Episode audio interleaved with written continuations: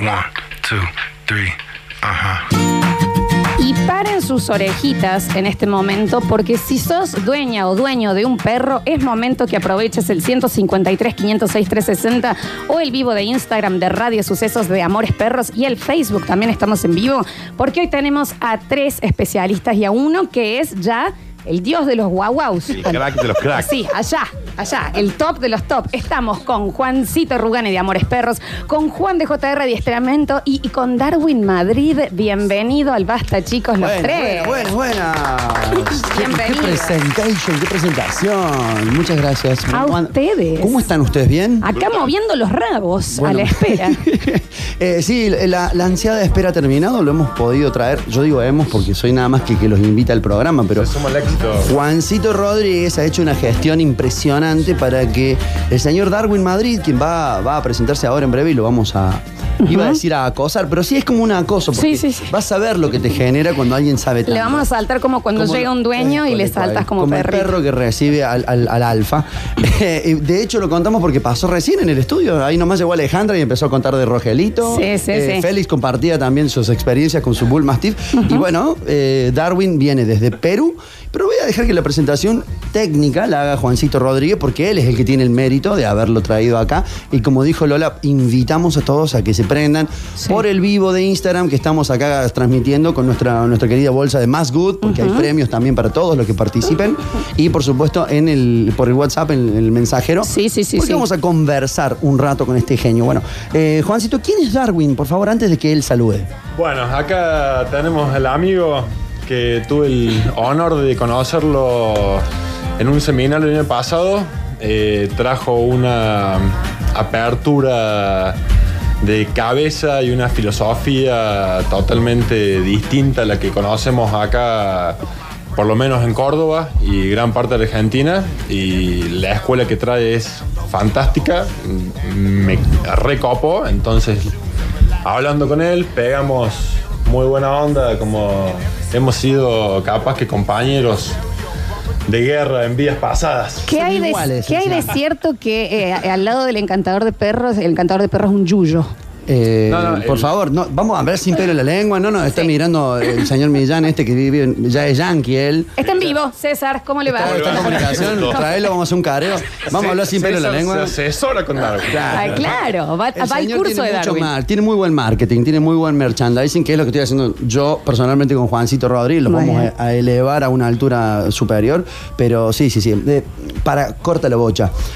¿Dónde tuvo que pagar derecho de piso usted en el continente, en el continente más lejano que tenemos nosotros? Por favor, Darwin, salude. Hola a todos chicos, eh, gracias por la invitación y Ajá. bueno, eh, emocionado de estar aquí en su programa, gustoso de, de ser parte de este nuevo movimiento de los perros y gracias a Juan no, no, pues no hubiese podido estar aquí y no, solo para comentar que parte de lo que voy a hablar ahora pues viene de la experiencia vivida, ¿no? En lugares tan agre- agrestes como es el Medio Oriente, de- detrás de tantos bombardazos y todo eso, que hicieron que también marquen una parte importante en mi vida, ¿no? Y de repente abrirme más a la sensibilidad cuando hablas o trabajas con un perro. Y básicamente de todo lo que corresponda en lo vivido, eh, es de donde he sacado mucha información y vengo trabajando en este nuevo concepto de adiestramiento amable con la mayoría de, de perros que venimos ayudando. Bien, estamos diferenciando la escuela estadounidense, la escuela americana, Bien. ¿no? Con la escuela europea. Y, y- y vos pudiste aprender eso en un viaje que hiciste, pero tuviste que pagar un derecho de piso. Sí, prácticamente eh, no es sencillo eh, para ningún paisano, digo, de acá de nuestro continente, sea latino, sea de cualquier país, eh, tener la- el acceso a la- al aprendizaje a través de este tipo de, de escuelas que es tanto en Europa y como en Estados Unidos ya tienen muchos años eh, de avance. Pero tuve la bendición, por algo, llegué a este, a este mundo, del cual me aproveché mucho, no fui descuidado, le saqué el jugo, pude certificarme en escuelas americanas, sacar una experiencia vasta y también pude certificarme en escuelas europeas donde potencialicé mucho más el concepto. La verdad que son dos mundos diferentes, aunque parezcan similares, son dos mundos diferentes. Cada uno tiene un concepto y un trabajo diferente con los perros y, gracias a todo eso es que ahorita vengo haciendo lo mismo, ¿no? Tratando de sumar eh, mucha más gente, mucho más eh, ánimo para que en Latinoamérica también se vea la calidad de trabajo con los perros que hay afuera, porque A mí en algún momento me pasó, me pateó mal la, la vida con, las- con los proyectos que tuve porque los hice a modo de, de europeo en los países como fue mi país y no tuve la aceptación porque claro, no es un mercado preparado para eso. Entonces, Darwin, para, el- para el- los que somos ignorantes sobre el tema, ¿cuál es la diferencia entre la, eh, la, la- la- escuela europea escuela y la europea escuela y la... americana? Exacto. Ejemplos básicos, ¿no? De- Listo, más o menos, para que tengas un ideal. El europeo es una persona, no, el, el americano es una persona que tiene que, tiene que tener todo a la mano, muy técnico, muy, muy cómodo para hacer un entrenamiento. Entonces Bien. siempre se prepara, estructura ambientes, arma palacios y todo eso para que el perro asocie a través de ese tipo de repeticiones de tareas más estructuradas. Pero el europeo es más artesanal. Él te empieza a formar el perro por contacto de poco, ¿no? Sin necesidad de tener demasiadas herramientas. Ok. Entonces es como que piensa más y trabaja más sobre la gestión del perro, mientras que el americano busca inducir tareas con el perro, ¿no? Como que trata de mecanizarlo. Esa es la gran diferencia, ¿no? Y eso es lo que a mí me marcó mucho, porque cuando hablas de un perro de trabajo, tal vez sí te funcione. Pero con un perro doméstico no, porque tiene una vida totalmente diferente. Entonces Claro. no puedo decirle a, a la persona, necesito que me hagas 30 caminadas con 50 sentados y que de pronto mandes a tu perro echarse 30 veces, porque eso no va a pasar en su vida real. Entonces tienes que trabajar mucho más en una unión de personas más perros y empiecen a buscar, de acuerdo a su rutina de vida, la mejor forma de convivir juntos y que esto sea amable para todos, tanto bueno para la familia como bueno para la sociedad, porque no hay forma de que yo pretenda tener un perro que para mí sea normal que ladre en mi casa y que mi vecino se esté cargando con todo el dolor de cabeza por los ladridos que hace mi perro. Claro. Entonces estoy, estoy siendo inconsciente con la sociedad y le estoy permitiendo a mi perro que sea una molestia y que no sea realmente un buen ciudadano. Puede ser, así. puede ser que buscando. me encanta buscar las metáforas con el hombre, con el ser humano, para ver si lo podemos generar más esa empatía y entenderlo más. Ejemplos. eh, tengo que estar en forma, quiero estar más, más desestresado, quiero estar feliz con mi cuerpo. Me voy al gimnasio y me pongo a hacer repeticiones fijas, repeticiones fijas, repeticiones fijas. Al mes y medio me aburro, perdí los seis meses que pagué, vuelvo a ser el mismo sedentario de antes. Exacto. Contra buscar un deporte que te guste, que te apasione, con un grupo de amigos y disfrutarlo y que se convierta parte de tu rutina y de repente estoy flaco. Claro, sí, sí, sí, sí, sí. ¿Algo así? Exacto, exacto. Mira, ese es el mejor concepto para que todos los entiendan porque me pasó muchas veces. Tuve años trabajando en el mundo de los perros domésticos ya fuera del trabajo porque es un tema mucho más complicado de entender. Pero el tema doméstico eh, hacía lo típico que hacen muchos entrenadores cuando inician es van a la casa, tocan la puerta, le dan el perro, se lo llevan a un parque, lo entrenan y regresas a la casa y ya dices que el perro va avanzando, ¿no? A la final es, llevas como un año y medio con el perro y el perro te ama a ti Claro. y el dueño te pide que te mudes con él. Claro. Claro, ah, era lo que nos dice mucho. Claro, Juan que nos dice que él tiene los perros, los entrena y después eh, no siguen los comandos, digamos, los dueños. Entonces, Claro. como que le van a terminar obedeciendo Pero a él. Si te pero... pones a pensar en eso, tú dices, pues no estás creando un robot que lo programas y que automáticamente el dueño reconoce los comandos y que ya le va a hacer caso. No, tiene que haber una comunicación mucho más emocional directamente del perro y el dueño. ¿Por qué el perro nos termina amando más a los adiestradores o a los que nos dedicamos a este mundo? Es porque nosotros trabajamos para el perro. Bien. ¿Te has puesto a pensar como dueña de perro? ¿Tú trabajas para tu perro? Yo soy un escándalo criando perros, ¿eh? así que no, no, no soy el ejemplo para Igual no nada. te lo preguntó a vos, lo hizo como una pregunta. Ah, era, era retórica. buena, claro, está No, buena la bien. No interpretación. de no fue personal, No, ¿ok? bien, bien. No, Darwin, Pero vos levante me la mano- avisás, ¿eh? Levante la mano el que no piensa lo mismo, ¿no? La Sí. verdad que son Pero pocos. Si tuvieses que, mm, que nombrar, por ejemplo, los tres principales problemas o errores de los dueños para con sus mascotas. Uno, primero, no saber qué es un perro. Dos, no saber cómo es una convivencia con un perro. Tres, no reconocer cuáles son las necesidades reales de un perro. Ah, Bien. tenía preparado. Ahí, Ya taca, taca, taca. Bueno, la ¿cuáles son bolilla las re- estudiadísima. ¿Cuáles son las necesidades reales de un perro? Las necesidades reales de un perro, bueno, si hablamos de necesidades básicas para que el perro sea perro sin Sí. que tenga la mano del hombre, es solo comida, agua, aire y reproducción para que no se no exista extinción de la raza, ¿Cómo de, de la especie, ¿ok? Soy yo. Pero cuando hablamos de, Somos- nes- de necesidades de un perro ya de, de convivencia con los humanos, hablamos Sí. de necesidades primero biológicas, donde está donde ingresa lo que es comida, bienestar del perro, baño, medicamento y todo eso, ¿ok? Después vienen las necesidades emocionales. ¿ok? Bien. Que ayudan a que el perro aprenda a ser seguro estando solo, que aprenda a gestionar sus emociones dentro de casa, fuera de casa y, y lo que conlleva al tema emocional, ¿no? Cómo gestiona pues con ruido, sin ruido y todo eso. Después vienen las necesidades sociales, que es que aprenda a sobrellevar la presencia de una persona, de otro animal o de un animal de su misma especie, ¿me entiendes? Bien. Ok, después viene lo que corresponde a necesidad de entrenamiento amable. Aquí donde yo hago mucho hincapié porque el entrenamiento realmente tiene que ser muy voluntario. Tanto del perro como de la persona. Porque no hay forma que yo te diga, mira Juan, vamos a comenzar a entrenar a tu perro y que tú me digas, Darwin, espérate, espérate, este mes no, el otro mes salgo de vacaciones y en esas vacaciones le vamos a dedicar de lleno al entrenamiento. No, no me interesa. ¿Que no quieres ganar plata? No, yo no es que no quiera ganar dinero, sino que no es real ese tipo de vida con tu perro. No hay compromiso. No es compromiso, o sea, Ok. no es que vayas a vivir a partir de ahora de vacaciones toda tu vida y le vas a mismo tiempo al perro.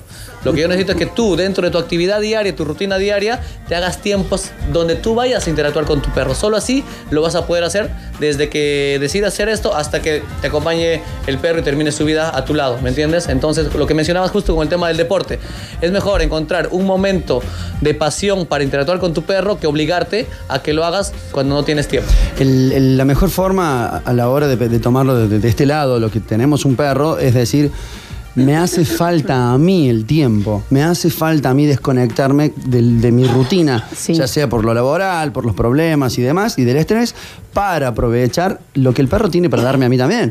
Si, como dijiste vos, si yo me pongo al servicio del perro, lo tengo que sacar a pasear, sí o sí, lo tengo que sacar a divertirse. Y en una hora que el sol no pegue tan fuerte. Ay, si eh. es sensible, ¿me entendés? Entonces, yo aprovecho ese tiempo para mí y no estoy con el celular como suele pasar ahí, chateando, aprovechando, mientras el perro Exacto. hace caca en el pasto. Claro, la crianza responsable de un perro que dice Sí. no es solamente darle un techo y su comidita. Claro, exacto, justo Tenés por- que dedicarle tu vida Por eso también. te decía, las necesidades sigan, ¿no? Desde biológicas, que es primero que coma, que tenga un lugar donde dormir, que haga actividad, que vaya al veterinario, eh, no porque se te ocurra, sino porque realmente tenga que hacer un chequeo eh, continuo para que siempre se, vea que el perro esté bien. El tema emocional, el tema social, el tema de entrenamiento amable y viene el tema de eh, actividad o necesidad cognitiva, que el perro necesita tener retos.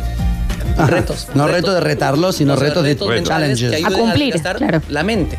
O sea, tú cuando haces actividad física con el perro, agarras la pelota y estás lance y lance y lance, estás haciendo un desgaste físico, Claro. pero no mental. El perro lo que va a hacer es que cada día que vaya saliendo va a ganar mayor resistencia y primero se cansaba con 10 minutos y después vas con 3 horas Bien. y más cansado estás tú porque te quemaste en el sol que el perro porque aprendió a tener resistencia. Entonces lo que tú tienes que hacer es complementar con retos mentales, que el perro lo haga pensar. Y de esa forma el perro también desgaste esa parte. Entonces complementa y equilibras al perro, tanto físico como mental. ¿Y cómo pueden llegar a hacer eso, esos challenges, Eh, esos existen retos? juguetes interactivos en el mercado, no menciono marcas para no se cherry a nadie, ¿ok? Pero existen juguetes interactivos donde tú le pones rellenos eh, o el perro para poder conseguir, no sé, la comida tiene que usar primero el olfato y cosas Ah, como bien. esas que ayudan a que el perro mantenga concentración. Toda actividad donde el perro mantenga concentración está haciendo trabajo de eh, desgaste mental. Bien, recuerden, estamos en vivo en este momento en Facebook, en Instagram, me matan las dos cámaras ponchando. Se están volviendo locos. los Estamos chicos. con Juancito Rugani eh, de Amores Perros, con eh, Juan de JR Adiestramientos y con el adiestrador de adiestradores, chabón. Estamos con Darwin Madrid en el Basta, chicos. Aprovechen, 153, 506, 360. Aparte que ya se están anotando muchos para hacer sus consultas, porque estos son 200 verdes, si no, ¿eh? Para hacer la consulta. El señor, claro, vamos a... Acá lo estamos haciendo. ¿Eh? Una señor- en efectivo. Que Acá tengo acá a estamos. mi izquierda, Sí. Juancito Rodríguez, en su hermoso predio. El otro día Lola tiró que ella no sabía que se podía visitar el predio de JR Claro. para ir a saludar y ver cómo No, y funciona. hacer cómo un trabaja. curso. Y ni hablar de los cursos. Pasa que estamos en temporada de guardería todavía y no armé la grilla por el año. Bien. Ahora, Para marzo ya arrancamos con todo eso, ya van a tener novedades. Bien, Ah, Dar- Dani. Darwin, si al perro le tenés que dar el techo, le tenés que dar comida, lo tenés que hacer jugar, lo tenés que hacer que piense, lo tenés que llevar al médico, lo tenés que cuidar, ¿cómo haces haciendo todo eso no humanizarlo? Porque estás haciendo lo mismo que con tu hijo. Perfecto, la pregunta. Muy ¿Cómo buena- haces? Porque ¿cuál es el principal De error? la, princip- la primera pregunta que llegó es, Darwin, ¿no entrenás chicos Claro, también? por- Pues, El primer error, el primer error de cuando uno, digo, lo el que primer tenemos error de nene, cuando uno tiene eso, mascota, conmigo lo mismo. el primer error de cuando uno tiene mascota es humanizarlo. Exacto. Bueno, ¿cómo haces para no si vos estás casi Creo haciendo- que aquí nace la primera, el primer reconocimiento de que realmente un perro es un perro y no es una persona. Por más que le des ese tipo de atención, no estás hablando con el perro, no estás, hey, hijito, vamos a salir a pasear al parque, ven, te voy a poner tu correíta. Yo, no, ¿me yo. entiendes? Mucha gente cree que el perro le está entendiendo. Y no. ¿Ok? Y no, o sea, no hay forma de que el perro te pueda entender así hables en castellano, así hables en inglés, en chino, mandarín. Pero te diferencia el tono. Pero lo asocia por tono, Claro. exacto. ¿Me entiendes? La constancia de decir ¿Y siempre expresiones lo mismo, faciales? También, porque su mejor conexión o comunicación del perro es a través del lenguaje corporal. Entonces tú sabes, que está haciendo algo mal el perro, ¿qué haces? Te molestas, ¿no? Cambia todas tus emociones, segregas eh, aromas por molestia, que el perro los percibe y dice, oye, este está...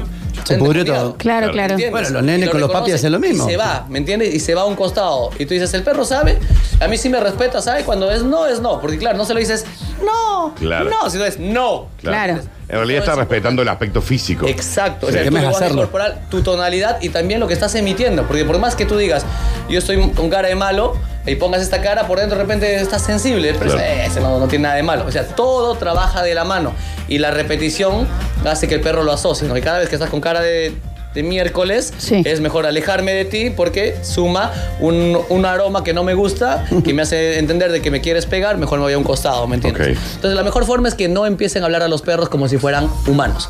Esa Bien. es la mejor forma para. Porque no lo son. Ahí está la principal clave. Ya Porque si no- sé, Daniel. Bueno, pero entendelo. Porque si no, ¿qué pasa? Te obsesionas. Digamos, uno no es ni el padre ni la madre No, de ese existe perro. el perrijo, existe Claro, la mascota Claro. ejemplar.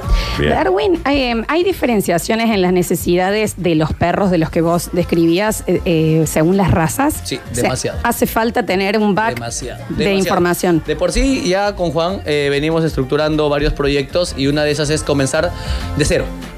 Borrón cuenta nueva. Nadie es culpable de esto.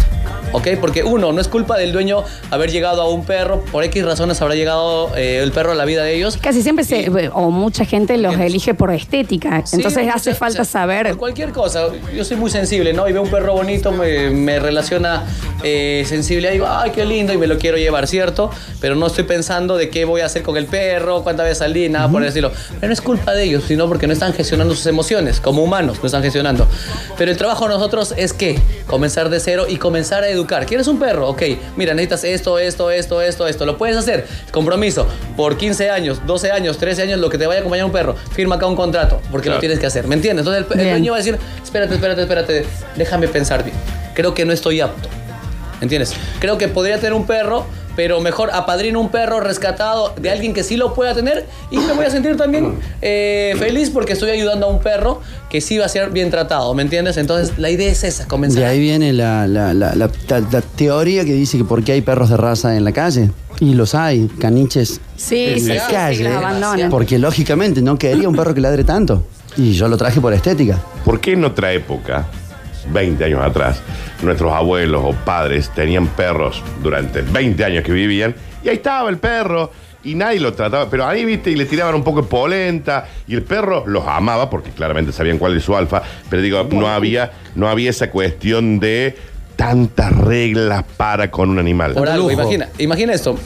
Eh, ha sido el cambio tan rápido que mira, no han pasado ni 20 años y se ve un cambio de que el perrito empezó a usar ropita y gorrito y todo eso, a ver. ¿cierto? El balanceado. El balanceado, ¿no? Imagínate, mi perro antes comía hueso. Yo, yo crecí con perros y comía hueso y sobras y era feliz y me amaba más que el perro ahora que le doy sus comidas de alta proteína y todo eso, no Más que los odia. ¿Me entiendes? Entonces, ¿qué pasaba? Pasaba esto, que tampoco el humano estaba tan mimetizado con la moda. ¿Me entiendes? Con el Facebook de que quiero mostrar mi nueva adquisición, un perrito hermoso. Sí. Entonces no empezaba a tratarlos como niños. El perro que hacía, estaba en el patio tranquilo. Por ahí que si le dabas un par de caricias o por ahí que salías a jugar un rato con ellos, pero siempre era más independiente. Sí. Entonces, como era más independiente, no necesitaba mucho soporte emocional por parte del humano. Pero claro, estamos hablando de casas más grandes. Sí. ¿Entiendes? Campo afuera. Y Campo casas con hijos en Casas muchos casos, porque ahora a lo mejor Familias reemplazan. pequeñas. ¿Me entiendes? Exacto. Sí. Familias pequeñas a espacios pequeños. Y como yo no quiero tener un hijo porque me va a limitar de responsabilidad y todo es de salida, de hacer cosas que a mí me gustan, a un perro. Sí, tal cual. Claro. A un perro. Y horarios fuera de casa mucho más grandes, pero ya no hay tanta ama de casa y demás, Exacto. sí. Ahora, considerando que también tu responsabilidad cambia, porque cuando eres niño en el campo, no te preocupas de nada, hasta jugar con el perro es divertido, ¿me entiendes? Pero cuando ya tienes una edad de que voy a pagar el departamento, que el combustible del vehículo, ay, hasta la comida del perro te empieza a generar estrés. Sí. Porque ya es un presupuesto. Sí. Entonces, tener un perro es tener un presupuesto de por sí. Sí, me voy de vacaciones, lo tengo que dejar en la guardería. Claro. Exacto, ¿no? y no es barato. Mamá, teneme el perro, yo también me Sí. voy de viaje. Exacto. salgo Sí, con sí, el sí. perro. Bueno, Entonces ya es un presupuesto que tiene que asumir todo el dueño. Entonces no es simplemente agarrar el perro. Tengo muchos amigos anim- animalistas que se han llenado de perros y han llenado a familias de perros porque dicen, ay, estamos sacando un perro de la calle para llevarlo a un hogar. De repente, técnicamente sea eso.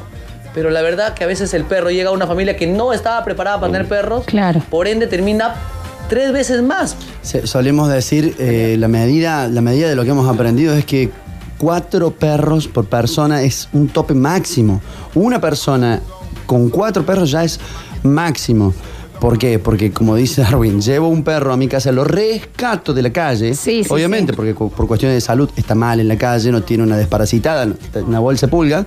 Pero lo meto en una casa donde la jerarquía es cualquier cosa, con 20 perros en un patio, con un- una cuestión hormonal, de olores, de alimentos, Todo, de todo. comportamiento totalmente desequilibrada.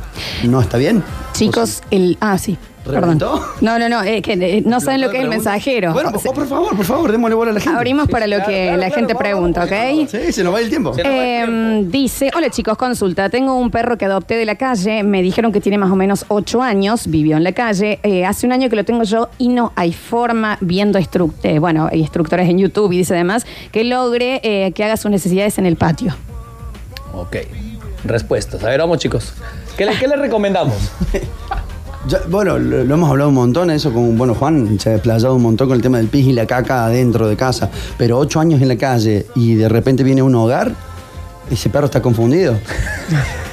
¿Me equivoco? Exacto. Exacto, porque obviamente el perro está acostumbrado a hacer en lugares eh, donde existe referencia de aromas de repente de otros perros y se le hace mucho más sencillo. Llega a un ambiente donde de repente no hay aromas propios y ya tiene una estructura creada porque ya tiene una vida hecha. Claro. Entonces, ¿cómo lo vas a confundir al perro? El perro debería salir a hacer sus necesidades a la calle y no hacerlo dentro de casa, ¿me entiendes? Pero ¿por qué se presenta este problema? Porque el dueño no quiere darle el tiempo que necesita al perro para sacarlo a hacer sus necesidades en la calle. Bien. Mucha gente, al contrario, está feliz porque el perro haga afuera y no adentro. Sí. ¿Me entiendes? Pero aquí es lo inverso. Aquí quieren que haga adentro porque no quieren que... Claro, porque su, claro, sí, exacto, tienen invertido, claro, claro. Mira, nos dicen, pregunta para Darwin, mi perra de 20 años. Ay, el diablo. Por favor. Felicitaciones, que muy bien. Tráela al Eh, piso, ¿eh? La acá. traté toda la vida como una persona más de la familia, dormía conmigo y nunca tuvo un problema con ningún perro ni persona y siempre me hizo caso. En ese caso, ¿cuál es el problema de humanizar? No, es que no se trata de humanizar. El concepto es esto, que hay perros al que sí le afecta y hay perros al que no le afecta. Yo no digo de que no duermas con tu perro. A mí me encanta dormir con mi perro. A mí también. ¿Me entiendes? O sea, Ah, ¿ves? ¿Ves? ¿Bajo Pero, qué reglas? espérate, ¿Bajo qué espérate. condiciones? Pero espérate, espérate, tranquilo. Pero. Iban a llegar los disparos, ¿eh? Pero. Para la que no la casaron, le, Pero- le han prohibido dormir pero- con el Por eso se hizo Claramente. Miguel famoso.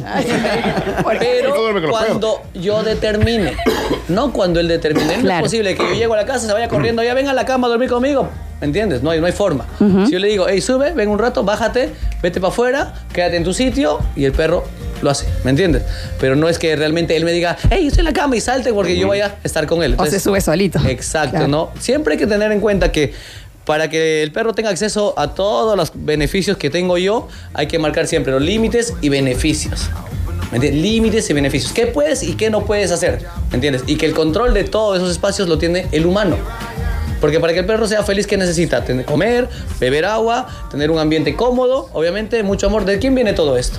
Sí, del humano, sí. El perro se enoja Llega un momento... cuando. Pero digo, se enoja como con un padre cuando le dice, no, eh, en la cama no, te bajas, Eh, eh, no. y- y- no, La y de hecho- de los adolescentes no, que tiró digo, se queda afuera. enojado. O en ese sentido, no, eh, yo me sumo a esta pregunta, cuando vos querés retar al perro, ¿está bien? Eh, cuando vos decís, no, bueno, hace una hora que no le, que no le doy bola, porque hizo tal cosa. Pero el perro O sea, lo- él se entiende. enoja. Existe un cambio emocional en el perro que no sé si se llame enojo o no, pero existe una frustración propia de no saber qué demonios está pasando porque no es Claro. normal. Bien. ¿Me entiendes? O sea, Bien. de pronto yo volteaba, te miraba y me hacías fiesta durante los primeros cinco meses de mi vida. Porque movía la cola, me hacías fiesta. Porque me acercaba y te daba la pata, me hacías fiesta. Ahora que tengo 12 años, o 10 años, o 8 años, o 7 años, hago lo mismo y no me das ni bola. ¿Qué demonio está pasando aquí? Claro. ¿Me entiendes? Entonces, eso emocionalmente lo tiene quebrado al perro. Psicológicamente, pero dice, ¿qué demonio ha pasado? ¿Cuándo te convertiste en mala? ¿Cuándo te convertiste Bueno, y lo supere también el perro. el, el que Soltar. Soltar. Y tiene Claro. que superarlo, exactamente. Claro. ¿Por qué? Claro. Porque ese perro que no supera es el perro que empieza a tener crisis de ansiedad por separación cuando te vas de casa. Claro. Está como que, mamá, bueno, como Sí, sí, Marco cuando su mamá se le va, ¿no? Bien. Es exactamente lo que acaba de llegar. Tengo un perro de dos años que no hay forma que lo deje solo en la casa. Ladra como loco, llora, me hace llorar a mí. Eh, dice, la verdad que es una que cuesta muchísimo el Mm, tema. Lo lamento mucho, mándale un beso grande. Sí. Bien. En ese caso, Ok. Eh, acá, hay- acá hay dos, dos problemas. Uno, que la persona es tan sensible y asumo que ella hasta de repente no sale ni de viaje porque obviamente le da más pena que el perro esté solo en la casa. Sí. Entonces acá hay dos, dos vacíos, ¿no? Ella tiene un, un vacío cada vez que deja al perro y el perro tiene un vacío cada vez que se va el dueño. Claro, pero ella lo tiene que tratar un psicólogo eso. Exacto. Claro, Eso claro. ya es un trabajo, un, un tratamiento mucho más dirigido a la persona. El perro tiene que acostumbrarse a quedarse solo sin ningún problema. ¿Me entiendes? Lo que podría hacer ella es comenzar a crear momentos de actividad cognitiva con el perro, con ese tipo de juguetes interactivos, que haga que el perro concentre su atención sobre ese tipo de juguetes Bien. y que ella se vaya de casa sin decirle, papito, Claro. ya regreso, me esperas, pórtate bien. O sea, sin ese tipo de cosas. Porque aunque el perro no entienda las palabras, el simple hecho de que me estoy yendo, mira. Es- escuchan la llave. Exacto, ponte, Claro. desespérate que me estoy yendo. O sea, esos sonidos del perro dice, ay, me va a abandonar, va a pasar cualquier cosa. Y ella se debe poner mal cuando se está por ir, ¿verdad? Exacto, y ahí crea ese tipo de trastorno que se llama ansiedad por separación. Bien. Entonces, lo mejor es crear al perro un enfoque sobre algo distractor que vendría a ser como, no sé, un juego de, de ajedrez, algo así, que lo reconoce el perro. Entonces, está como el niño ahora con el celular, ¿no? Oye, lávese los Sí. dientes. Ah, mamá, espérate, espérate, espera, un jueguito más, ¿me entiendes? ¿Y no puede ser comida esa distracción? Exactamente, esos juegos interactivos tienen rellenos adentro. Que es Ah, alimento. bien, bien, Algo perfecto. que, que le atraiga más que su propia comida, inclusive. Le escondes Dicen. comida por toda la casa y que se quede También, exacto, buscando. cuando- Busca el tesoro. Vaya, y cuando se dio cuenta vos ya no estás. Darwin, tengo un chihuahua de dos años. Desde hace poco más de un año, escuchen esto por favor, yo no lo he escuchado nunca, eh, como que adoptó a un peluche como su mamá. Finge tomar la leche del peluche, se queda dormido con ella. Pasa mucho. Ah, Pasa mucho en razas pequeñas. Mírame pasa la cara mucho. a mí. En, en ¿Que razas. le toma la teta al, al peluche? eh, sí, se. Como que se, se despierta un, un comportamiento por reflejo. Recuerda que el perro, cuando sale de, de la apertura de los ojos y, y del oído, empieza a seguir por semejante al que está más cerca de él, que vendría a ser la madre.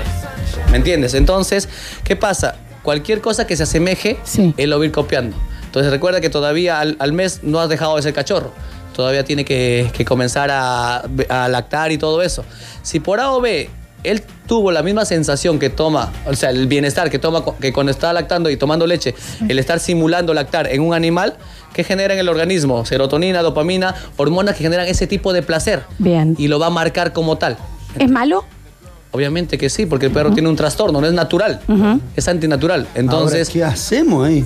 hay que, hay que comenzar a buscar que salga ese comportamiento, como te vuelvo a repetir, haciendo trabajos cognitivos. Eso es netamente reprogramar al perro para que tenga la misma sensación, el mismo bienestar, pero haciendo otro tipo de actividad. Esconderle el peluche no. Esconder el peluche y reemplazárselo por algo que lo mantenga distraído y progresivamente quitárselo. Perfecto. Por favor, necesito mucha ayuda. Mi perra tiene casi un año y nos vuelve locos toda la noche ladrándose sola y se pelea con su cola. Toda la noche no podemos dormir. ¿Qué puedo hacer? Eh, sí entienden que es un TOC. Ah, Trastorno obsesivo compulsivo. compulsivo. Básicamente es un desequilibrio emocional del perro que tiene de repente alta caza o alta presa. ¿Qué, qué- qué significa alta caza? Que el perro que persigue todo lo que se mueve. Ve una mosca y está así, ¿no? Sí. Persiguiendo. Sí. Entonces un perro que llega a sobredosis de dopamina, serotonina, que empiezan a a desbordar por dentro y empiezan a obsesionarse con ese tipo de movimientos. Entonces, mi cola, mi cola, mi cola, mi cola, mi cola, y está descargando y son autorreforzantes. claro. Solo lo hace como que, ¡ah! Sí, Conseguí. Después de 15, 20 o 30 minutos o después de generarse un propio dolor que se muerde y, ¡ay, me dolió! Y como que sale de ese tipo de sueño. Es una Claro. obsesión que tiene el perro. Wow. ¿Por qué? Porque, claro, pasa tantos días de, de repente aburrido en casa, sin nada de actividad, porque eso le pasa a los perros muy hiperactivos, ¿eh? que no tienen desfogue de, de energía, por ende le encuentran una salida. Y es tanto placer para ellos que generan obsesiones. Eh, hola chicos, buen día. Mi problema es que mi perro dentro del patio es un amor con los grandes y con los chicos, pero el único objetivo que tiene en su vida es escaparse a la calle. Y cuando sale quiere lastimar a todo perro que se cruce, no me obedece, es un perro grande tipo, tipo labrador, pero no es puro. ¿Qué puede ser que sea tan distinto desde dentro y que tenga tantas ganas de pirarse el perro? Constante? lógico. Imagínate tú estar en un palacio, ¿ok? Teniendo todo lo que te gusta.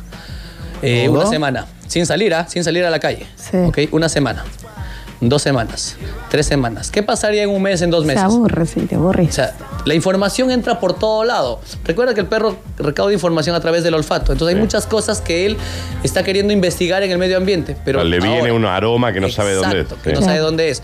Ahora, el salir y no saber cómo comunicarse con sus semejantes, cómo interactuar, lo va a llevar a que me estás mirando mal, eh, ¿quieres pelear? Lo va a tener tenso al perro. Bien. ¿Entiendes? Por ende empieza a utilizar sus recursos para salir de ese tipo de estrés, de recarga de estrés que le genera el medio ambiente. Y de repente, si por ahí le mordió a alguien y se le fue corriendo el, el otro perro, él dice, ok, la única forma de que no me perturbes, yo anticipando con una agresión para que salga corriendo él y no yo. ¿Entiendes? Entonces, que también son hacer- como personalidades de perro, ¿no? Es Mi- que es la perra- personalidad que le Mi llamamos. perra, que era la perra de mis viejos también, vivió 17 años y creo que no conoció la calle.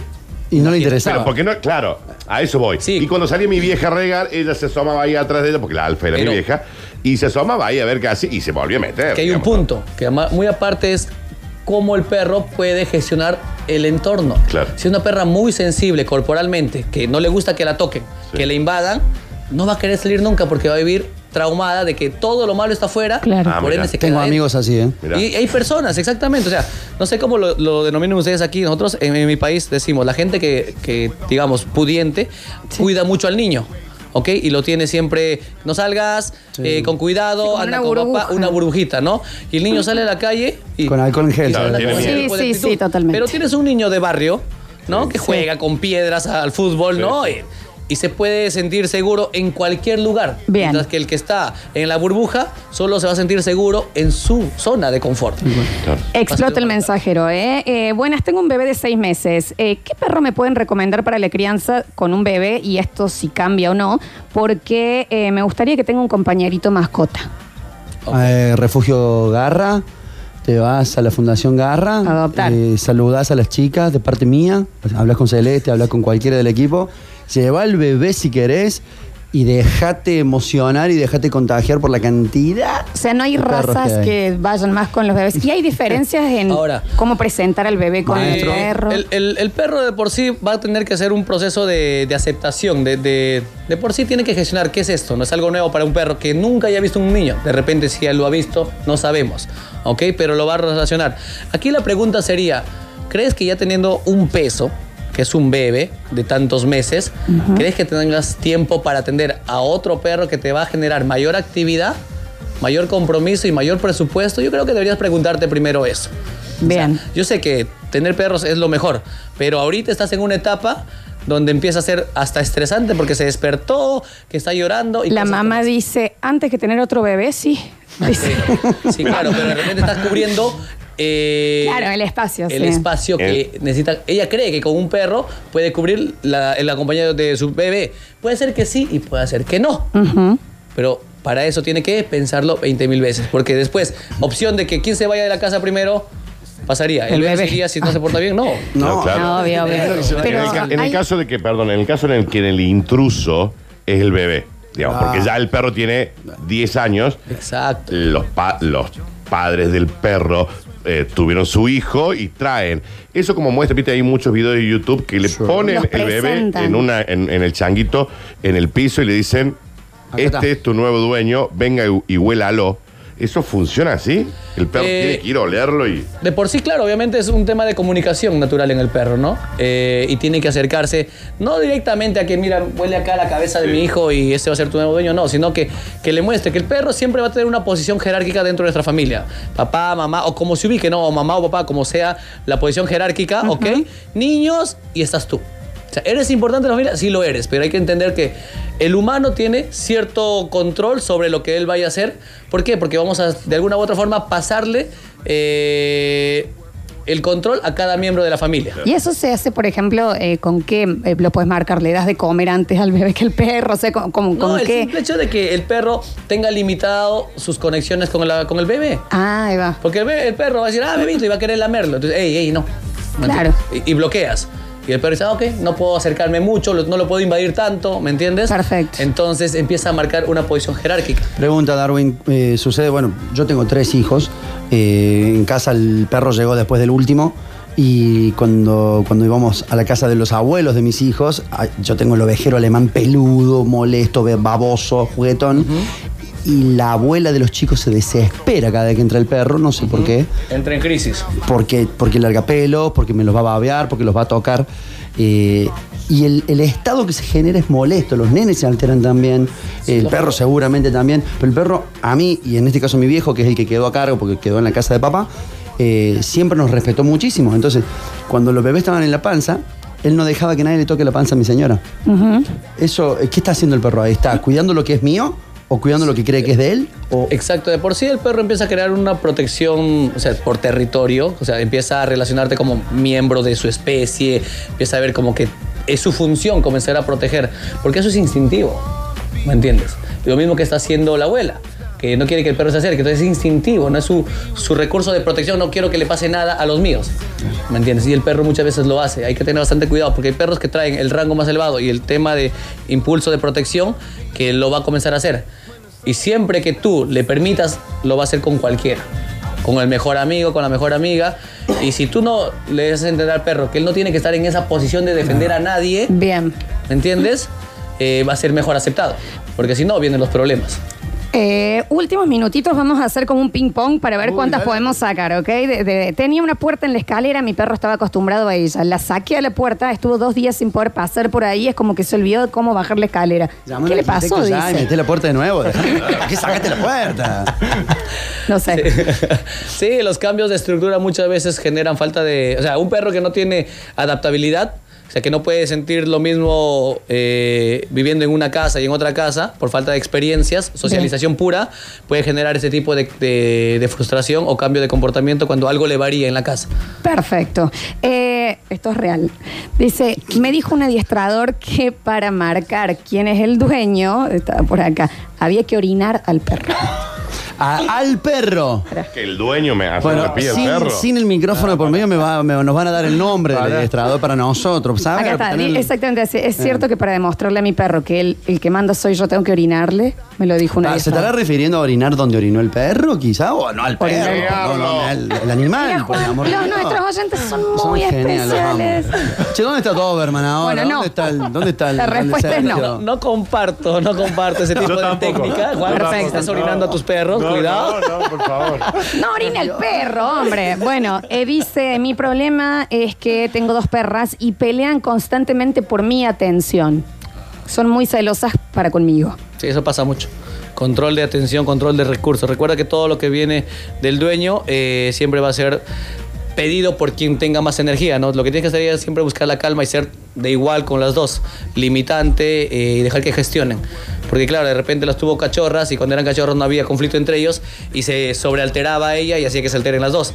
Pero a medida que van creciendo llegan a un estado de, de madurez y empiezan ellos, entre ellos, a marcar un rango también, un- una, una etapa jerárquica Bien. y empieza a haber este tipo de problemas. Entonces lo ideal sería que las tranquilice y que aprenda uno a esperar la- el cariño sobre la otra perra y viceversa, básicamente. Perfecto. Eh, los otros días me tocó ver cómo un perro grande mató a un perro chiquito, los dos sueltos en un parque.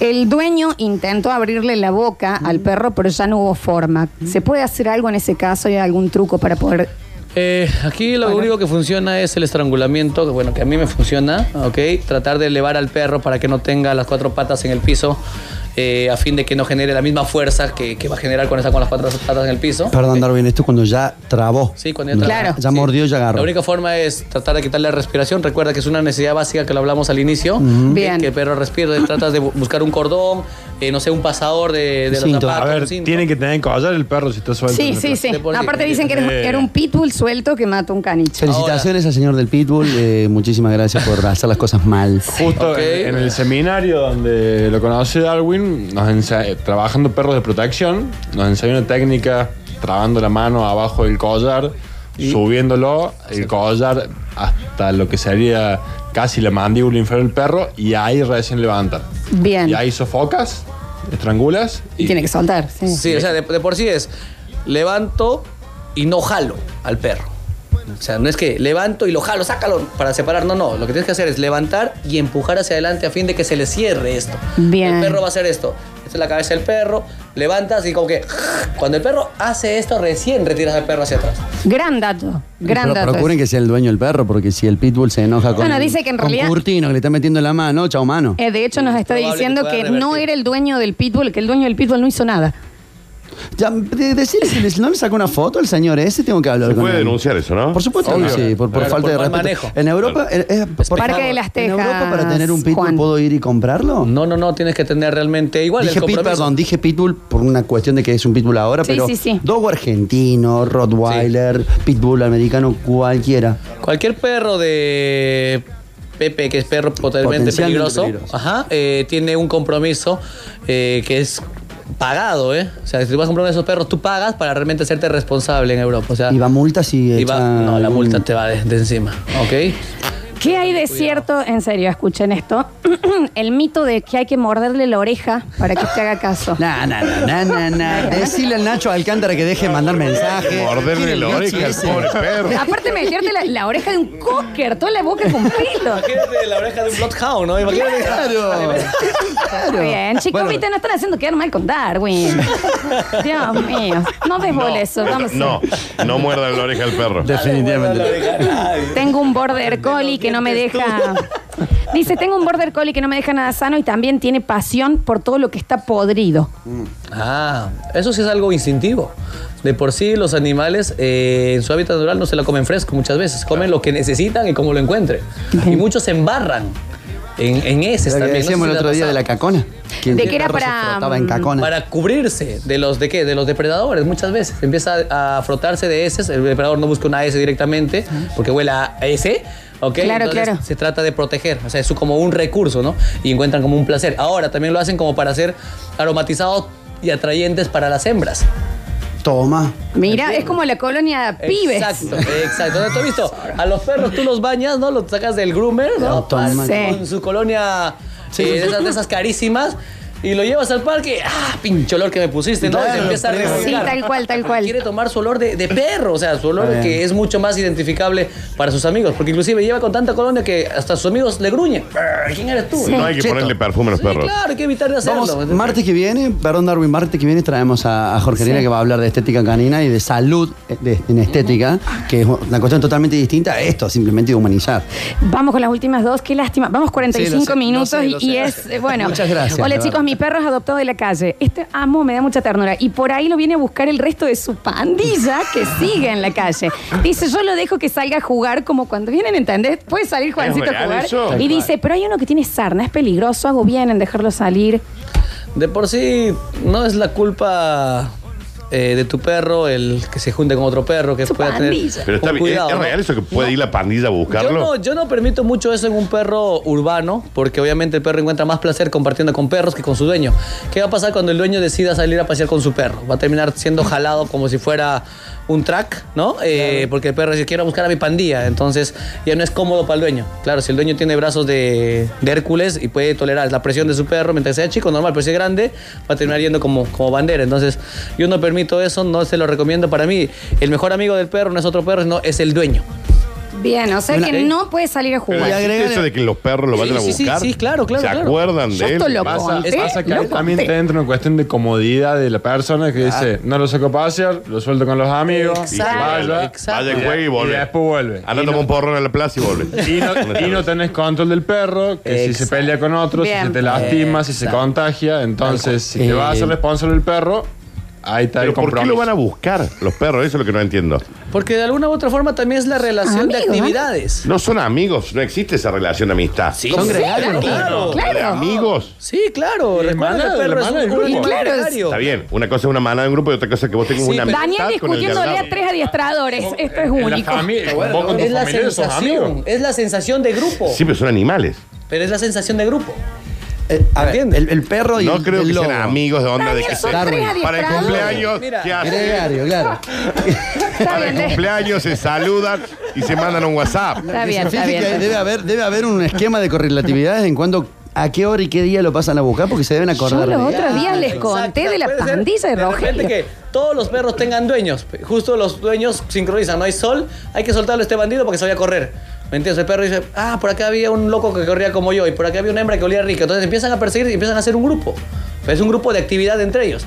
Que después de que Genial. desgastan energía, ah, tengo sed, quiero comer. Dice, ¿Dónde lo consigo? Ah, en mi casa, mi Y guardia, y regresa. ¿Me entiendes? Ah, mira. Disculpa, yo tengo un caso en el predio que es la Alfo, de una Ay, clienta que viene eh, de viernes a lunes todos los fines de semana y ahora hace casi dos meses que está conmigo. Y tengo perras puntuales que cuando vienen la buscan porque saben que con ellos juegan. Mira. Y la van a buscar la Alfo y juegan con la Sí, Alfo y todos corren en con la Alfo. relación. Dice Daniel, deja de porfiarle a esa gente, dicen. Termínalo. No, bueno, ¿Qué hacer para ese cuando- oyente, perdón, para ese oyente que no se olvide la tijerita. Si Bien. el perro va a salir a la vereda, Castre. lo cual puede no estar bien o Ah, mal, sí, claro. eh, una tijerita, sacamos los testículos, nos olvidamos si es macho eh, y si es hembra también, por favor. El último ha sido un placer. De nuevo, todas las dudas que queden pueden ir a Amores Perros, pueden ir a JR Adiestramientos. Muchísimas gracias a Mahud y a Darwin. Darwin, para vos tus redes sociales, para que Eh, me pueden encontrar en Instagram como arroba Darwin Madrid K9, así con K de kilo y 9, ¿ok? O como ma- arroba mascota ejemplar. Nos están viendo de Perú, ahora saludamos así, muchísimas gracias a todos. Dami. Quiero sacar el último que me dio mucha pena, que hacer cuando un perrito se ahoga con un hueso. Yo no le doy al mío porque mi vecino perdió un perrito así. Ah, primeros auxilios, ¿no? Primeros auxilios. Hay cursos de primeros auxilios que también de repente ya se va a iniciar en JR, ¿ok? Y hacer a, a modo de humano, igual sobre las, las tracciones de, de vientre para que el perro pueda arrojarlos, ¿no? Ahora, con la cuestión de los huesos, cuidado, porque el hueso, cuando el perro lo mastica, se astilla, se Claro. puede clavar en el esófago, estómago, intestino. eh, ¿Qué mejor no dar? es mo- No. no, no darle. El Claro, otro día, directamente no le da. A no ser un fémur crudo Que de ahí la sí. pata que el Sí, perro que busca la crudo, médula y crudo, todo. Crudo, la palabra clave es que esté Crudo. crudo. El ¿Por qué? asado, vos viste, vos viste el Mucho más hueso de la blando el hueso. costilla del Claro, asado. claro, como cierto, queda. más No hay que hacerse el onda. Ay, mira, cumpleaños el, el cosecito, le hago un bife con, Hacelo. con hueso. No vistan a sus perros, Claro. no le hagan cumpleaños al perro. Claro. Si quieren tirar su plata al agua, me lo mandan a Perú, que yo lo voy a recibir con gusto, señor. El bife crudo. El bife crudo. me lo- O una Exacto. lata húmeda más gusto. Dice, es cierto lo que dice Darwin. Y mi perro los otros días se bañó solo, me sacó el auto y se fue con los amigos. No, ha sido un placer, Darwin, Madrid. Qué placer haberte tenido. Qué gusto. Muchas gracias, Juancito, de JR Adiestramiento. Bueno, que no deje de, de visitarnos y, por supuesto, a Más Good y a Amores No, Perros. pero bueno, y sobre todo que nos sigan, estamos eh, con el Instagram y Facebook y nuestro canal de YouTube de Amores Perros porque vamos a estar cubriendo este seminario que va a dar. Es un curso intensivo en realidad. Sí, es un curso intensivo. Curso, curso. Y vamos a mostrar, bueno, cómo la pasaron los adiestradores que van a venir a aprender, a formarse, cuál fue su experiencia y a conocerlo en profundidad Y también. para. Juan, ¿venía a comer el costillar el viernes noche? El Dani. No, no, no, lo más mínimo, no, no, no puedo. No Eh, crudo, señor. El hueso va crudo, se hace pasta y lo elimina, se ve incluso en la, en la Y cacona no orinen ni le muerdan la oreja al perro. ¿Qué le pasa? Y los perros tienen amigos, Curtis. Y tienen Que lo pandillas. vayan a sacar los perros de la calle. Ha sido un placer. Muchísimas gracias, por este lo- Gracias, gracias, gracias.